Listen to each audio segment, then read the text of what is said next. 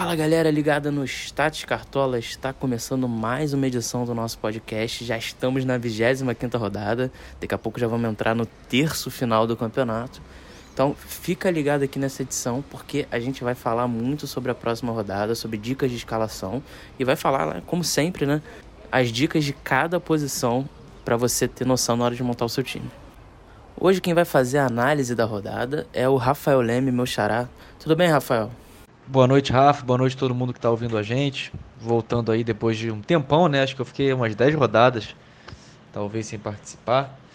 Mas hoje vou tentar dar uma visão minha aqui da rodada e já adianto que é a rodada animada, cara, porque tem os 10 jogos, né? E com essa com esse ano típico tem sido difícil a gente ter rodada com 10 jogos, então dá muitas alternativas, mas ao mesmo tempo a gente tem uma rodada com alguns desfalques importantes e alguns times que talvez poupem, né?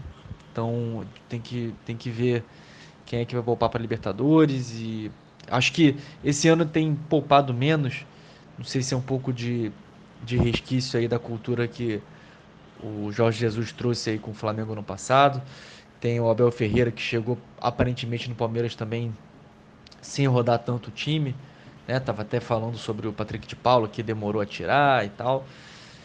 O Cuca também não tem, não tem rodado tanto. O próprio Renato Gaúcho, que ficou aí notório por sempre colocar time totalmente reserva no Brasileirão, tem rodado menos, mas enfim, de qualquer forma, uma rodada com, com várias opções, principalmente no ataque.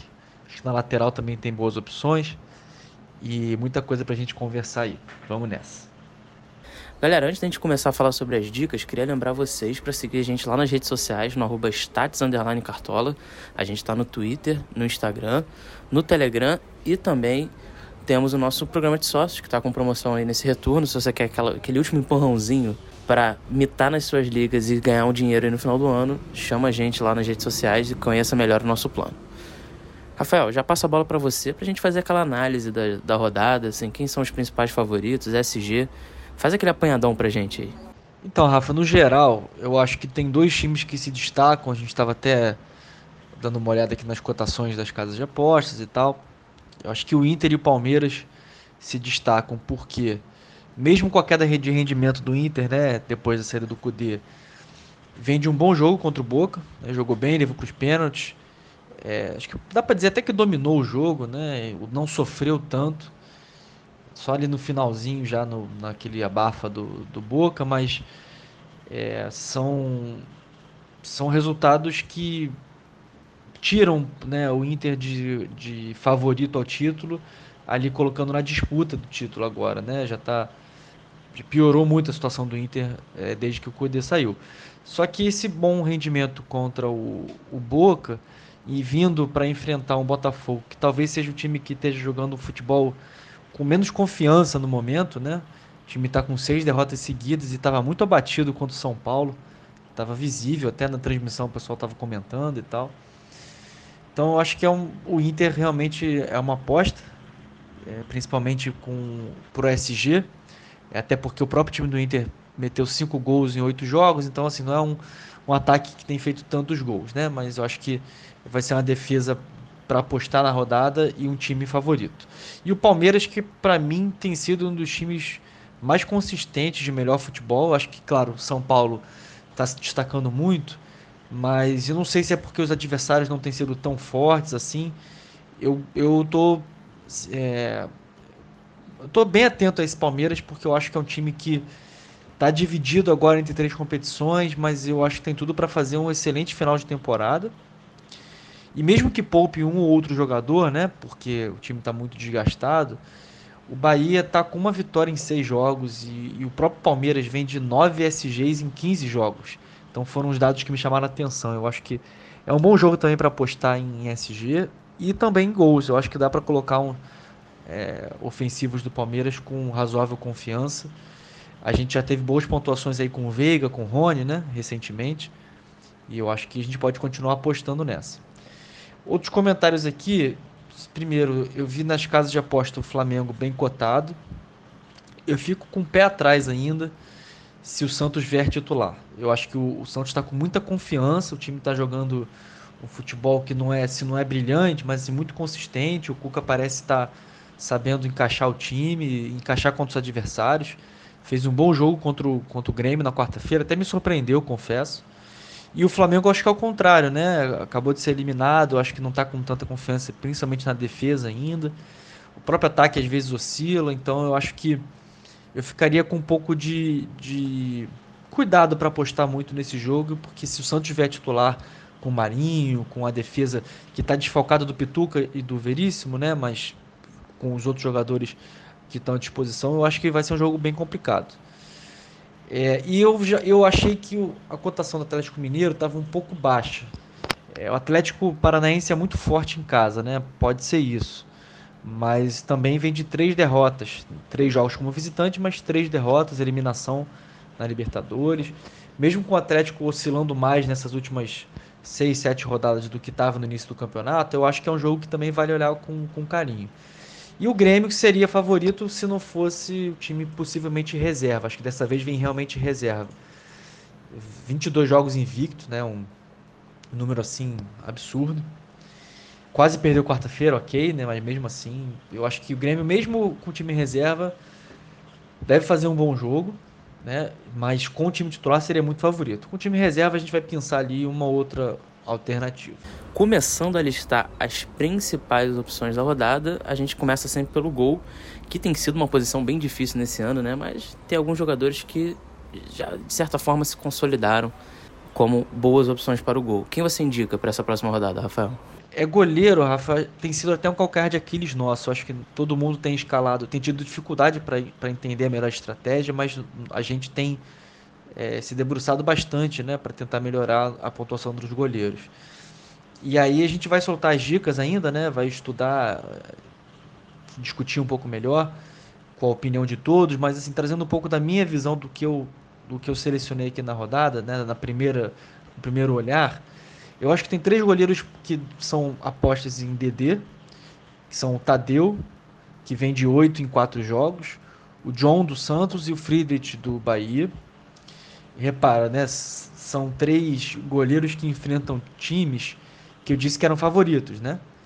Então, Goiás pegando o Grêmio, mesmo reserva, o Santos pegando o Flamengo, o Bahia pegando o Palmeiras. Então, realmente são assim fortes emoções para escalar, mas eu acho que são boas opções de DD.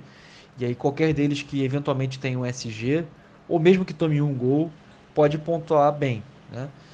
É um dado que chamou atenção também que o Flamengo eu já falei do Tadeu, né, que tem uma média bem consistente de DDs. Contra o John, o Flamengo, né, que vai forçar né, as defesas do John. Cedeu 9 nos últimos três jogos em casa, sendo é, quatro defesas difíceis nos últimos dois, né? 4 e 4, ou seja, oito somadas nos últimos dois jogos. E o Palmeiras que cedeu duas defesas difíceis em cada um dos últimos três jogos em casa. Então são times que, mesmo fazendo gol, eles devem ceder boa pontuação para os goleiros adversários. Olhando o SG, eu gosto mais do Everton nessa. Um dado que me chamou a atenção é que ele só deixou de fazer DD uma vez nas últimas nove rodadas. Então eu tenho mesmo uma impressão do Everton como aquele cara que quase não faz DD, mas isso está mudando. Né? Nas últimas nove ele só deixou de fazer em uma. Então acho que é uma boa opção para SG e pelo visto até para DD eventualmente também, porque SG com DD tá dando aqueles oito pontos, né? Tirando os passes incompletos. Então acho que são essas opções que eu separei inicialmente, mas outras podem aparecer nas nossas dicas quando a gente unificar né, as análises. Vamos então para laterais e zagueiros, que é uma posição importante também, porque são posições, principalmente nesse ano a gente está vendo muitos laterais artilheiros, né, que fazem gols, dão assistências. Então, escalar bem na lateral é sinônimo de grande pontuação no final da rodada. E os zagueiros também, né? Não tem jeito. A gente sabe que acertar o SG também não está sendo uma tarefa fácil, mas tem algumas boas opções para a zaga nessa próxima rodada. Então fala aí pra gente, Rafael. É, defesa, cara, eu vou começar por lateral, até porque minha dica principal na zaga é deixe por último. Monte seu time e aí depois você monta a sua zaga. Então na lateral, é, tem dois laterais com destaque em desarmes que, recente, que são Vinha e o Calegari, mas o Calegari está na seleção. Então tem, temos o Vinha que vem de 18 desarmes em 3 jogos em casa. um número muito, muito alto, né? Uma média de 6 por jogo. Só com desarme aí já dá 6 pontos líquidos de média nos últimos três jogos. Então, é uma boa opção. Já falamos que né, pode ter SG. O Arana e o Reinaldo a gente vem indicando sempre como opção de scouts ofensivos. O Arana pontuou um pouquinho melhor que o Reinaldo e o Reinaldo tem a questão de bater pênalti. E eu acho que isso é justamente um diferencial nessa rodada. Porque o juiz tem tendência de marcar pênalti. Ele marcou, inclusive, né, no último jogo agora contra o Botafogo, um gol de pênalti. Como os dois têm um jogo difícil, fora de casa, né, adversário complicado, mesmo que sejam times, né, Atlético Paranaense e Corinthians, que não estejam pontuando tanto, mas são times é, difíceis né, de, serem, de serem batidos. E o SG, que não acho que sejam tão prováveis assim, pelo pênalti eu acho que eu sou mais o Reinaldo nessa, mas acho que os dois são, são no radar. Né? O Erejuela fora de casa tem 27 desarmes em 5 jogos, média maior que 5 né, por jogo, e uma média líquida de 4,5. Então acho que pode ser uma aposta também. Quem quiser ir apostar no SG do Grêmio, mesmo reserva, pode ser. Não sei se o Heitor joga. Se o Heitor jogasse, eu cogitaria, mas tá como dúvida, né? O Rodinei jogou quarta-feira e o Inter foi eliminado, então não tem jogo na próxima quarta. E quem quiser apostar no Flamengo, de repente, eu já fiz a ressalva lá no início. Tem o Felipe Luiz para desarme, com 26 em 6 jogos. E o Isla, que pontua mais com assistências, né?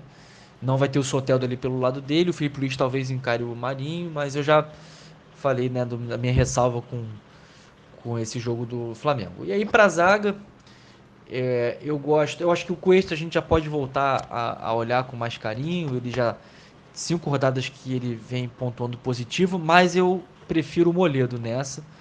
Ele teve é, seis desarmes em um jogo, quatro no outro, então ele vem de 10 nas últimas duas rodadas. É mais barato. Então quem quiser principalmente escalar o Marinho, que a gente vai falar lá, na, lá no final né, do podcast, pode ser a boa opção para economizar eu acho que o Inter pode ter o SG, então por isso que seriam boas opções. O Gustavo Gomes, que sempre pontua bem em casa, tem 2,3 de média líquida, é, também com chance de SG, mais caro, né? A zaga do Grêmio, de novo, assim como eu falei do Orejuela, quem quiser apostar em SG do Grêmio, mesmo com time em reserva, tanto o Braz quanto o Rodrigues. O Braz vinha sendo até decisivo, né? Marcando gols, etc. Reduziu um pouco, já tem duas finalizações só em cinco jogos pelo Cartola, né? O Rodrigues três em cinco, é mais barato, talvez. Eu acho que o, o, até umas duas rodadas atrás eu diria que o Braz seria a minha opção, mas eu nessa já balanço e tendo até de repente a escalar o Rodrigues, se, principalmente se faltar patrimônio. O Sabino sempre vale a menção pelo, pela chance de bater pênalti, né?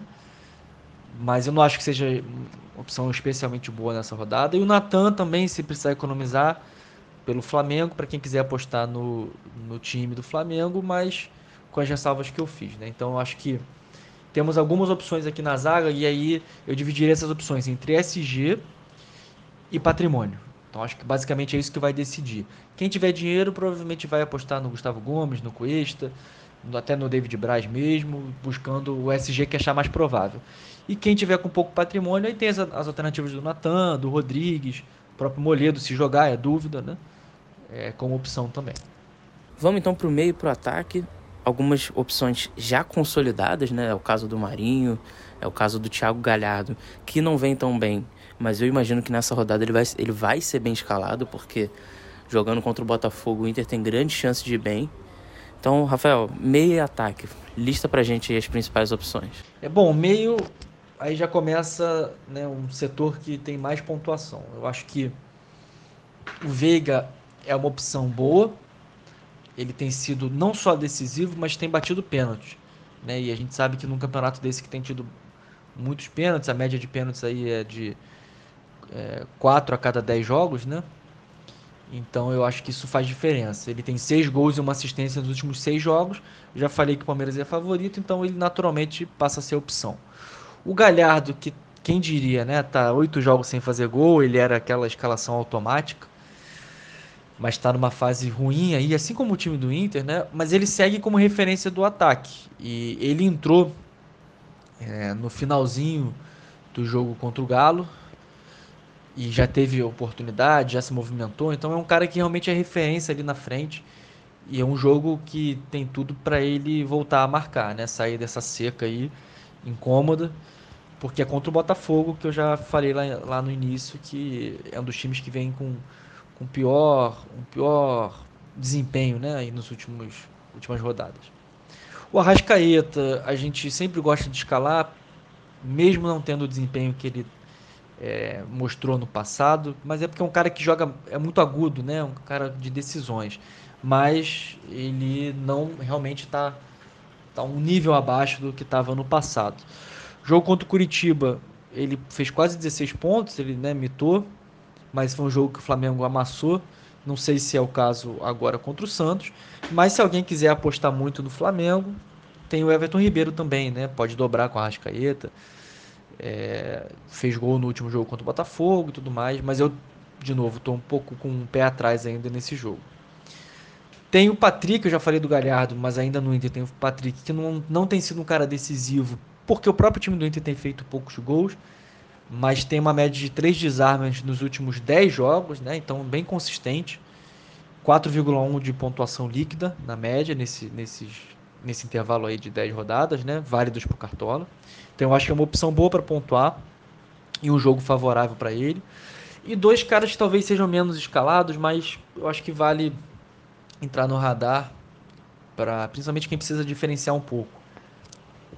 O Citadini vem de três boas rodadas, a média dele nessas três rodadas é de 8.1, ele fez um gol, 5.4 líquido. E o Sobral, Fernando Sobral do Ceará, que em casa tem 4,6 pontos de média líquida, muito alto, né? E o Vina está suspenso. Como o juiz tem tendência de pênalti, talvez ele seja o batedor. Então, para quem quiser também apostar aí num pênalti, imagina nessa média dele líquida, né, de mais de 4 pontos, é, se ele mantiver e fizer o gol, já passa de 10, né? Então pode ser uma, uma aposta. Bom, no ataque, eu acho que é onde tem mais opções.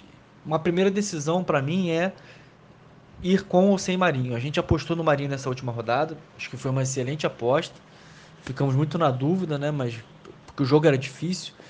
E agora é mesmo é o mesmo dilema. O jogo é difícil, né? A zaga do Flamengo tem se mostrado frágil, mas o jogo é difícil e o Marinho vem desgastado. A gente viu quem assistiu o jogo quarta-feira pela Libertadores, viu um Marinho cansado, né? Mas ele passou de 10 pontos na metade dos jogos que ele fez. Ele fez 20 jogos no Cartola e passou de 10 na metade deles, em 10 jogos. Quer dizer, é um desempenho absurdo. Então, eu ainda acho ele um cara muito confiável em qualquer rodada, em qualquer jogo, qualquer confronto. Já mostrou isso contra o Palmeiras, que eu acho que é, é um dos confrontos mais difíceis que tem né, nesse campeonato. Então acho que a decisão é escalar ou não escalar o Marinho. Escalando o Marinho, para quem não acumulou um grande patrimônio no início, vai ser um desafio de orçamento. Então acho que essa é uma, é uma escolha importante faz, a fazer.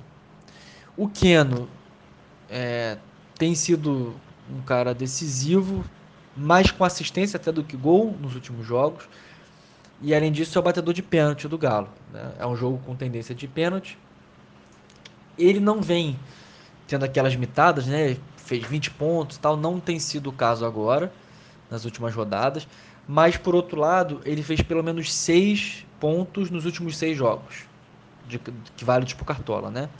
Então, quer dizer, a consistência aí, você tem um cara que tem garantido 6 pontos, pelo menos, né, nos últimos jogos, é uma consistência importante. E eu gosto muito do Savarino. Eu acho que ele é uma peça importante na dinâmica ali de ataque do, do Galo e tem sido cada vez mais decisivo. Não é um cara de cartola tão forte quanto o Keno ainda, mas eu acho uma, uma boa alternativa com a ressalva de que o jogo é difícil, né? O Cano é um outro jogador que tem um jogo difícil, um clássico contra um time que vem muito bem e o Vasco vem muito mal. Mas antes da Covid, de pegar Covid, ele teve quatro gols em quatro jogos, é depois de uma longa seca, né? Então eu acho que é, vale também analisar uma aposta aí no Cano. No Flamengo, Bruno Henrique, Gabigol e Pedro são escaláveis, né? Com a ressalva sobre quem, qual vai ser o time do Santos e qual vai ser a minutagem de cada um. Então tem que entender aí qual vai ser o titular entre Gabigol e Pedro. Né? O, o Pedro foi titular no último jogo, o Gabigol parece que está recuperado, o Bruno Henrique sentiu, mas não foi lesão séria. Então tem que entender aí como vai ser a minutagem dos três jogadores. No São Paulo estou um pouco mais cauteloso nessa, né? Só, só para dar os dados para vocês. O Luciano vem de 8 gols e 2 assistências em 8 jogos e o Brenner de 6 gols e 2 assistências em 9 jogos. São números absurdos. Mas apesar dos dados, eu estou um pouco mais cauteloso nessa com o ataque do São Paulo. E o Palmeiras, por outro lado, é, mesmo aí vindo de, de um desgaste grande, eu acho que o William é a referência no ataque, né? Quando joga. O Rony. Se o Rony jogar, sem dúvida, né? Três gols, duas assistências em três jogos. Mas eu tô achando que não joga. Vamos acompanhar as notícias. E aí o William passa a ser referência. E o Palmeiras é bem favorito. Eu acho que, eu acho que vale sim. Antes de fechar essa edição do podcast, eu queria saber aquele pitaco da rodada. O que, que você indica para os cartoleiros prestarem atenção na hora de escalar o time deles? Rafa, como pitaco, separei aqui, tá, foi um pouco difícil de pitaco nessa, mas assim, são os pitacos bem diferentes. Mas vamos lá, vou é um pouco é um misto de pitaco com aposta. Aí, o primeiro comentário é sobre o Bragantino, RB Braga, Braga Bull, enfim, como queiram chamar. É, eles vêm de 3 SGs e 4 jogos em casa. O Fortaleza tem feito gols mesmo fora, mas eu acho que pode ser um sinal que o time esteja um pouco mais arrumado né? Tá com dificuldade de fazer gol, mas também por outro lado o futebol é um pouco cobertor curto, né? Tem parecido um pouco mais consistente na defesa. E ainda no jogo do, do Red Bull, acho que o Claudinho pode ser uma aposta também, porque é uma referência técnica do time, né? Muitas finalizações. Tem jogos que ele tem 5, 6 finalizações. E apesar de ter muitas opções no ataque, então é difícil achar uma vaga para ele, quem quiser fazer uma aposta assim muito diferente, o Fortaleza não não tá, ainda não se encaixou com o Chamusca, então eu acho que Claudinho é, pode ficar no radar aí de quem precisa diferenciar demais. E a, o segundo pitaco são os laterais do Corinthians. Claro, enfrentam um time talvez o que esteja mais confiança e melhor futebol na atualidade no Brasil, que é o São Paulo.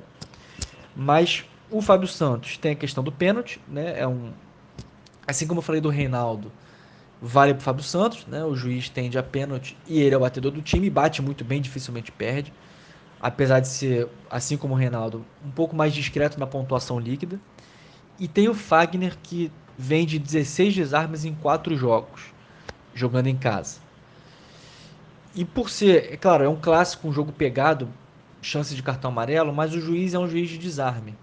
Então pode ser uma aposta também quem não tiver confiança nos laterais aí que a gente citou e, e, que são mais badalados, o Fagner era um cara muito consistente no Cartola, historicamente, né?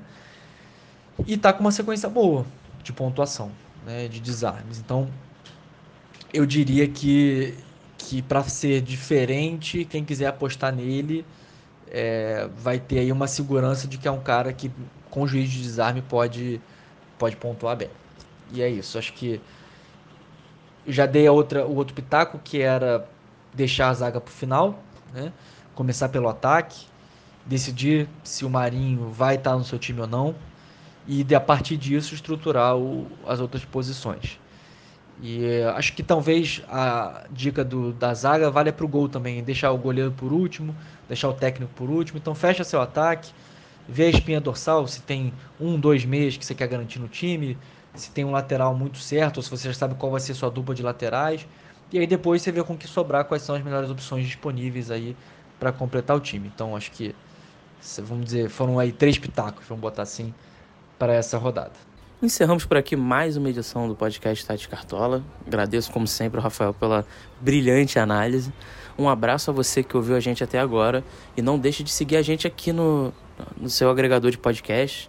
A gente está no Spotify, a gente está no Deezer, a gente está no Google Podcast. Então siga a gente aqui na plataforma e receba em primeira mão as atualizações do nosso podcast. Valeu, Rafa. Valeu, prazer sempre estar aqui. Sempre lembrar o pessoal né, consultar as redes, para os sócios ficarem atentos aos conteúdos, a, ao nosso time que a gente vai divulgar, né? Vai tentando sempre aí botar uma parcial na terça-feira. A dica de capitão também, que a gente que são exclusivas, então, enfim, tem muita. Tá acabando, mas dá tempo ainda de pontuar bem na sua liga, de recuperar. Se você está aí 30, 40 pontos atrás, não desiste, segue em frente. A gente também está seguindo aqui e buscando a, as lideranças aí na, em todas as ligas que a gente participa de, dos perfis. Uma disputa muito boa, muito saudável que, que estimula a gente bastante também né, para escalar. E tem funcionado, tem dado certo, tem sido muito bom esse ano, apesar da correria aí da, da pandemia, enfim. Saúde para todos e é isso aí. Forte abraço, até a próxima.